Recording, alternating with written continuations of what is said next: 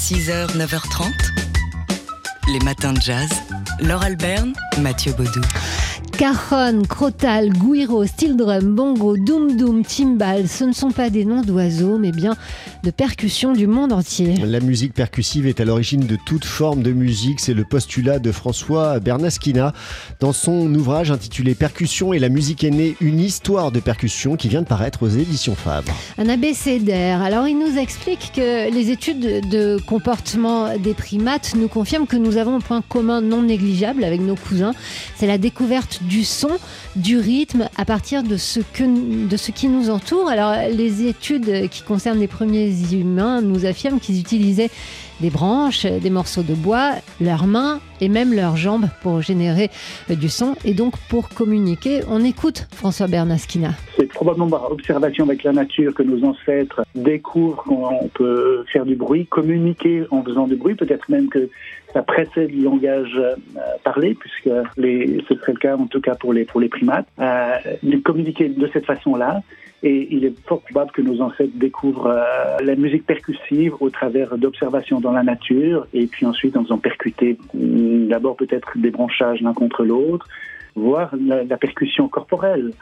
Alors, dans son ouvrage sous forme d'abécédaire, donc François Bernasquina retrace l'histoire de ces percussions et leur trajectoire jusqu'à nous avec des traductions. C'est très euh, didactique, hein, très pédagogique. Vous, pourrez, vous pouvez regarder ça euh, en famille. C'est aussi accessible et dirigé vers les enfants avec des illustrations donc de Gilles Cherlet. Gilles Cherlet qui publie euh, d'ailleurs chez le même éditeur Favre une BD sur l'origine des percussions. Percussions et la musique une histoire de percussion, c'est paru aux éditions Favre en lien avec un premier, une première édition d'un festival dédié aux percussions qui se déroule ce week-end à Lausanne.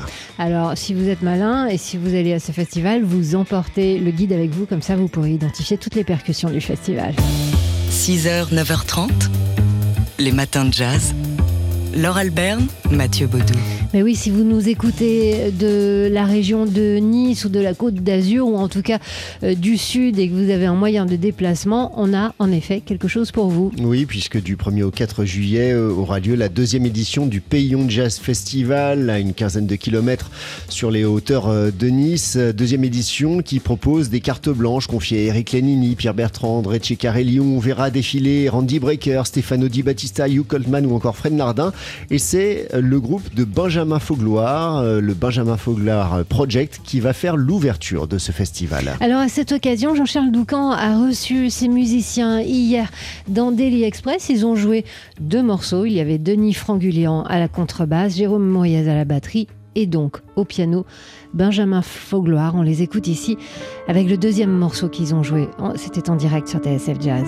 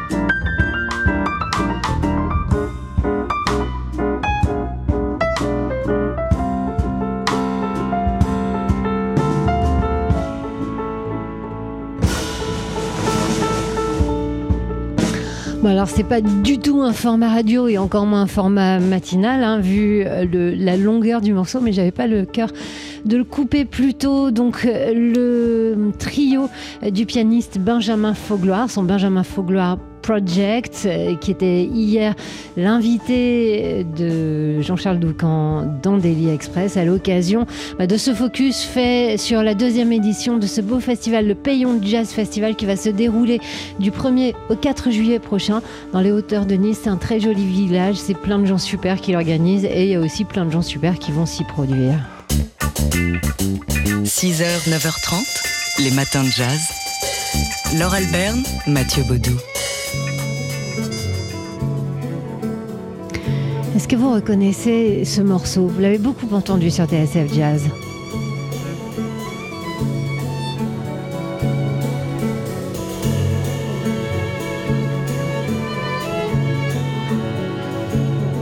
Vous vous souvenez, c'est un morceau qui s'intitule Regard pur. C'est un extrait du dernier album du guitariste Samuel Strouk euh, qu'il a euh, enregistré avec un, quatuor à cordes. Et Samuel Strouk sera sur la scène du Maison Lafitte Jazz Festival samedi soir. Un beau festival qui débute la veille, vendredi, avec le saxophoniste Samy Thiebaud. Et jusqu'au 26 juin, on pourra entendre, entre autres, Anne Passeo, Aurore Volquet avec Angelo Debar, les Cubains d'El Comité, le Paris Jazz Sessions ou encore euh, les frères Moutin et Joey Homicile avec leur euh, trio euh, MOM, MOM. Enfin, il y aura aussi Michel Portal, Vincent Perani, plein d'autres euh, musiciens euh, pour ce festival auquel on vous invite donc euh, dans l'ancienne église. euh, ce sera samedi à 21h pour entendre le répertoire Nouveau Monde euh, du dernier album de Samuel Strouk. Et devinez quoi, sur notre euh, site tsfjazz.com, vous pouvez gagner des invitations avec le mot de passe Nouveau Monde. Allez-y, vous avez toute la journée pour tenter votre chance. On vous reparlera bien sûr euh, de ce beau festival. Donc, je vous rappelle qu'il débute vendredi 17 et qui se poursuit jusqu'au 26 juin. 6h, 9h30, les matins de jazz. Laure Alberne, Mathieu Baudou. Yeah, I'm not a believer, but I believe in black people believing. Like the intensity of their believing is what I'm interested in, and to be able to shape that belief into into an artifact of some sort.